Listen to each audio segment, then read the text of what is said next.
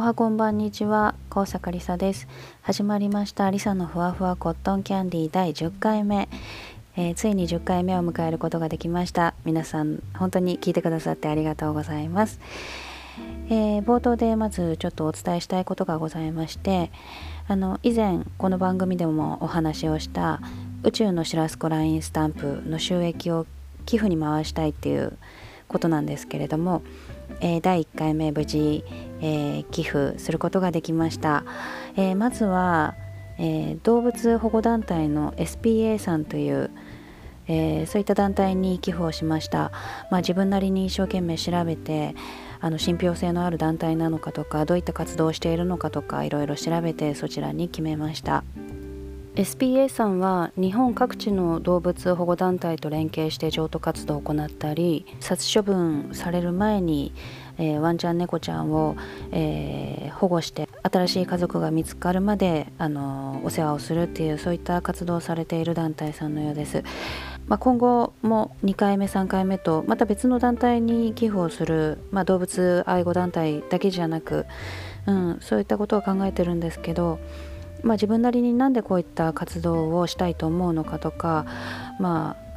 あ、うん、何を思ってこういうことをしているのかとかっていうのも一回この番組で別の機会を設けてそういったお話もゆっくりできたらなって今考えてます。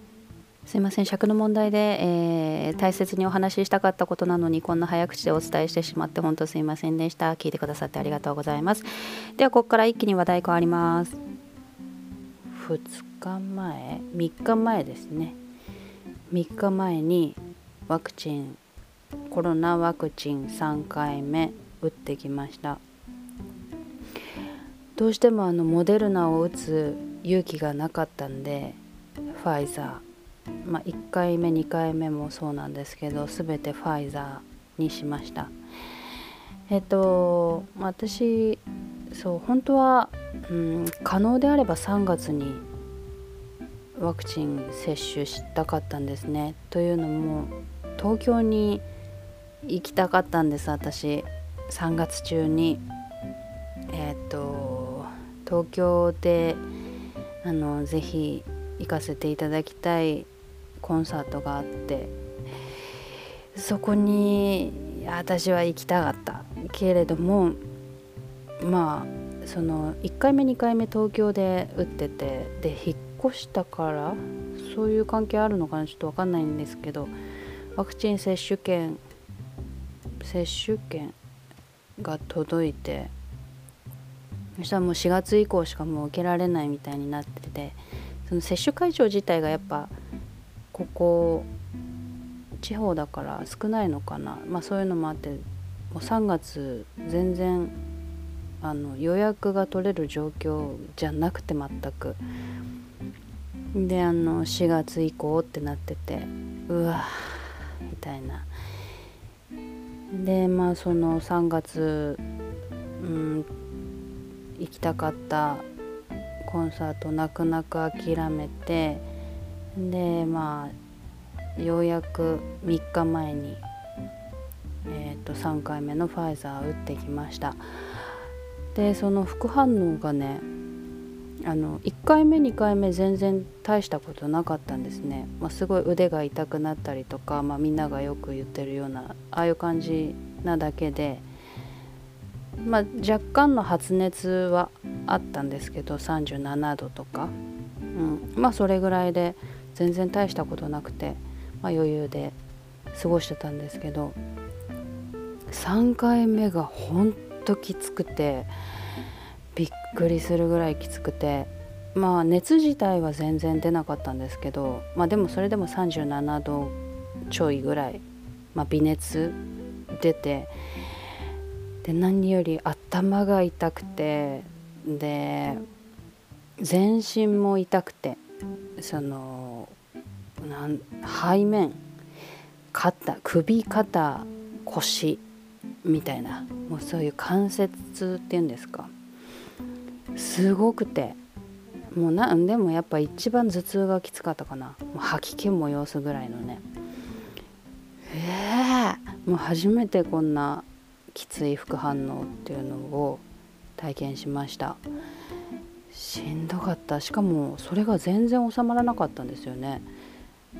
48時間以上多分続いて今やっと収まってるっていう3日目にして3日目の朝にして、まあ、48時間以上50時間ぐらいきつかった。5050 50うんうんそんな感じでしたね。いやーしんどかった。でまあそのしんどいさなかに一応その一緒に暮らしている父に「私今副反応ほんときついわ」って話をしててで熱もあるよってでも全身も痛いし頭も痛いしもう吐きそうなぐらい痛いしもうほんときついねきついね きついよっていう話を父にするんですけどもうお父さんはあの3回目はとっくに済ませててしかも3回目で初めてモデルナ打ったとか言っててでその様子も見てたんですけど一瞬しんどそうだなっていうのはあったんですね。熱も出てたっぽいんですけどでもほんと一瞬で終わっててああよかったねなんて話しててで、まあ、いざ私の番そのお父さんパパの時は私すごい看病したんですよね。個人的に。あのすごい心配だったしあのちゃんと起きてくんのかな朝とか寝てる間に副反応でなんか大変なことになって起きてこないんじゃないかとかっていう不安もあったしなんかそれぐらい心配してでご飯食べられないかもしれないなと思っておかゆを作ったりとかいろいろしてすごい心配したんですけどパパ私のこと全然心配してなくてなんかしんどいしんどいってすごいしんどいアピールはしてるのに容赦なくなんか夜とか酔っ払って「えリサ」みたいな「ねえねえねえリサ」とか言ってきて「な何?」って言うとなんかスマホを買い替えたいみたいな。で今 iPhone 使ってるんだけどとにかくもうややこしいみたいな。で俺はガラケーに戻したいみたいなことを言い出して。前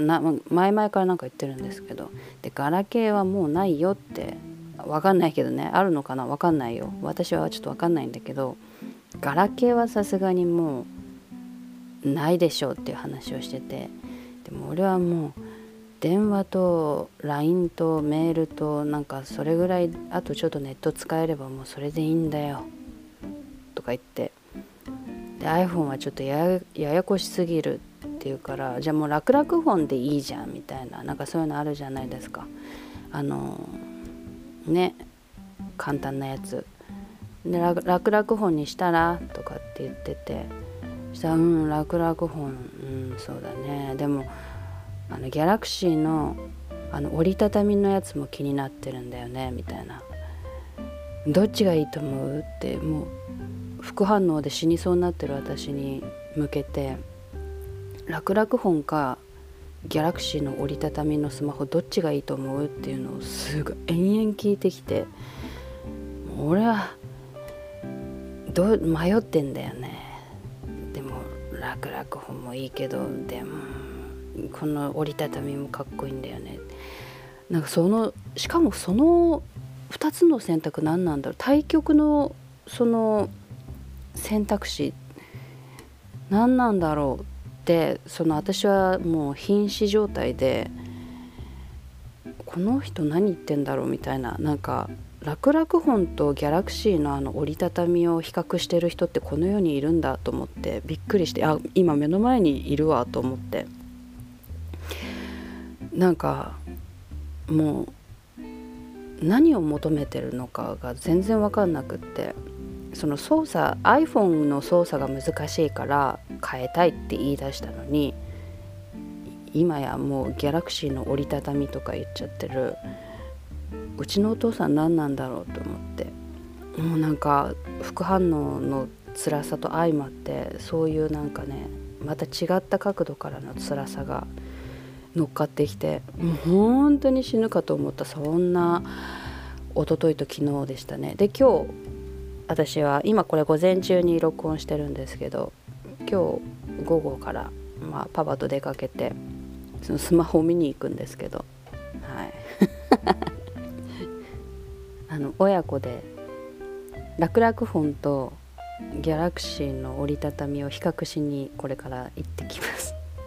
で私たち顔もすっごい似てるんですね。めちゃくちゃ似てて。で、まあ、幼なじみのお友達にも今でも言われるしそうすごい印象に残ってるのは前にお付き合いしていた方のご家族にまあ父と私で挨拶した時に 向こうのお母さんがもう笑っちゃってるっていう同じ顔顔だねって言って笑っちゃってるそういうエピソードもあるぐらい同じ顔して今日お出かけしに行ってきます。でもね普段からすごい仲良しだから一緒にお出かけはしてるんですよね。スーパー行ったりとか。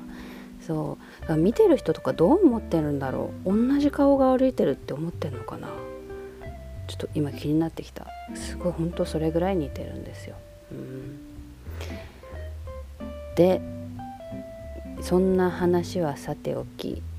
で私は今もう完全に副反応からあの回復をしまして今すごい久しぶりに元気な体もうほんと3日ぶりとかそれぐらいなんでなんかすごくそのあ元気元気でいることってやっぱありがたいなってすごいテンションが今すごく高い状態なんですね。でやっとあの前回の放送でもお話ししたその届いた機材の梱包も開けていないっていうその状況を前回お話ししたんですけど今やっとその梱包を開けようかなっていう気持ちになってます。あのそうですね。うんそろそろ開けようかなって。開けたところででも一切使い方とかも分かんないからその開けてそこから勉強を始めるってことにしようかな。うんとりあえず梱包を開けなきゃね。そっからだね。うん。なんせ私あの音楽をこう学んだことがないんですよね。これ堂々と言うことではないしむしろ恥じるべきことなんだろうとは思うんですけどあの絵と音楽をこよなく愛してはいるんですが絵は、まあ、一応学校とかに通ってお勉強はしてきたんですけど音楽に関して言うと、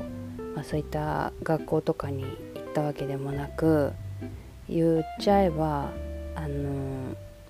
理論的なことが一切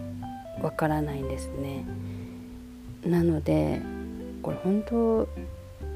本当は言うべきことではないんですがあのコードとかも一切わからないです。ちょっとわかるのはあのドミソが C っていうこと。合ってんのかなこれ。でこれみみそどになっても C そどみも C とかそういう感じですかね。本当にもう冒涜に近いのかなこれは。音楽への冒涜なのかもしれない。ちょっとあんまり話しすぎると本当に品種買っちゃうと思うのでこの辺にするんですけど。マジでわからないんですね。でそれでもう十十何年15年以上一応音楽活動を始めて立ってはいるんですね。で今やもう作詞家としてもあのお仕事させていただけているこんなありがたい状況になっているんですけれどもはい。もっとただただその好きっていう気持ちは強い。うん。そう。すごく強い、うん、学校で学ぶことが全てではない。それはもちろん分かっていて。ただその個人的にちゃんとお勉強することっていうのはすごく大事なこと。で一応試みてはいた来たんですよね。これまでも。その楽器にトライしてみたりとか。うんそのまずは理論を学ぶっていうこと。その行動コードとかの勉強をしてみたりとか。うんしたんですけど全然分かんなくって。楽器もどんだけ練習しても一切できない。だからあのー、今までその今曲作ってあのツイッターの方に固定してますとかあと前回の放送で知らすこと一曲歌ったあれにしても、うん、必死で作ってるんですよね。その音とかも。この音にこの音をかぶせて。えわかんない。みんなどんな作り方してんの？まずコードが分かんないからさ。なんかこの曲1個しかコードないじゃんとか。な なんこの会話合ってる？分かんない。それ分かんない。なんかこんな変調する必要ある？とか。なんかなんか今まで周りにいた人がこうちらほら言ってたのを聞いて「だよね」とか言ってたんですけど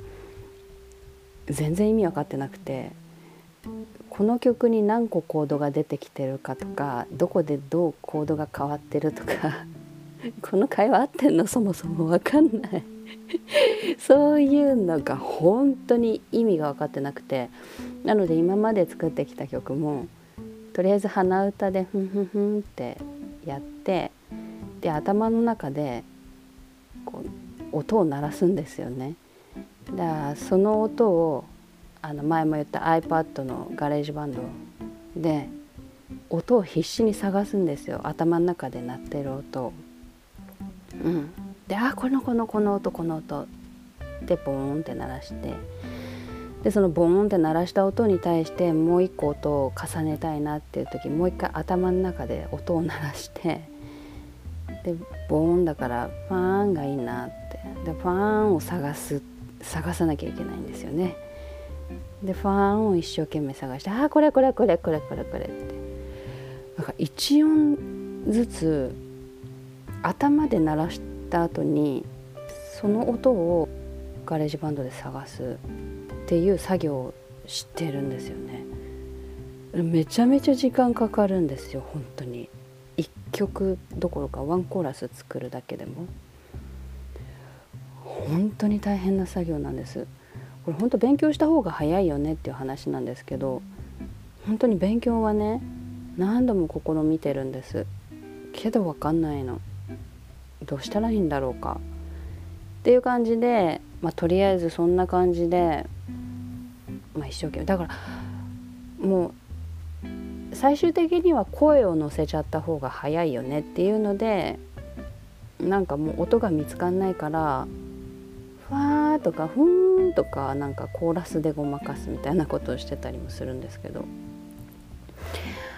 だからもう今梱包を開けたらその作業をしなきゃいけないっていうそのそこなんですよね。うん、梱包を開けること自体は全然ねたやすいことなんですとても。ただ梱包開けちゃったからにはそのねもう大体その今度リリースする予定の前も話した何回目かで話したリサ・フワトンディ何回目かで話したあの初夏頃リリース予定の大体出来上がってるやつもちょっとまだまだ直しようがあるんだけど直すにしてももう一回音を自分の中で見つけてふーんって頭の中で見つけてでそれを物理的にも見つけなきゃいけないってその作業しなきゃいけないのかって思うとすごいもう本当に重い腰が上がらないんですよね。でもでもあのそう今すごくねあの3日ぶりぐらいに元気なんでこの久しぶりの元気を生かしてちょっと今動こうかなってそのパパとスマホ見に行く前にちょっと梱包まず開けますね、うん、そんな話でした。はい。はい。でリサのふわふわコントキャンディー第10回目。ついに10回目大台に乗ったねということで何か大掛かりなことを今日したいなと思ってたんだけど、まあ、副反応でそれどころじゃなかったので、まあ、中身のないリサのふわふわコットンキャンディーの名にふさわしいそんな回となりました。これから梱包を開けるよっていうそんな回となりました。ちょっと最後ごめんなさい。あの早口ですね。すいません。えっ、ー、とそうですね。次週ですね。シラス港に来てもらって私のお誕生日をお祝いするそんな会を開こうと思います。えー、ぜひみんなも楽しみにしててくれると嬉しいです。じゃあこれからねちょっとスマホを見に行ってきます。楽々本と最新の2つ折りのそのスマホを比較しに行くっていう前代未聞な新しいことをしに行くのでちょっと私も初めてのことなので事前に下調べをして向かおうと思います。えっ、ー、とごめんね早口で。えっ、ー、とあそうワクチン3回目これから打つよって方は副反応今まで出なかった人ももしかしたら出る可能性あるから気をつけてね。はい。じゃあそんな感じで今日はこの辺で終わろうと思います。今日も最後まで聞いてくれてありがとうございました。では次週もまたお会いできるとああおお会いすることはないね。あの次週も聞いてくれると嬉しいです。高坂りさでした。ありがとうございました。バイバーイ。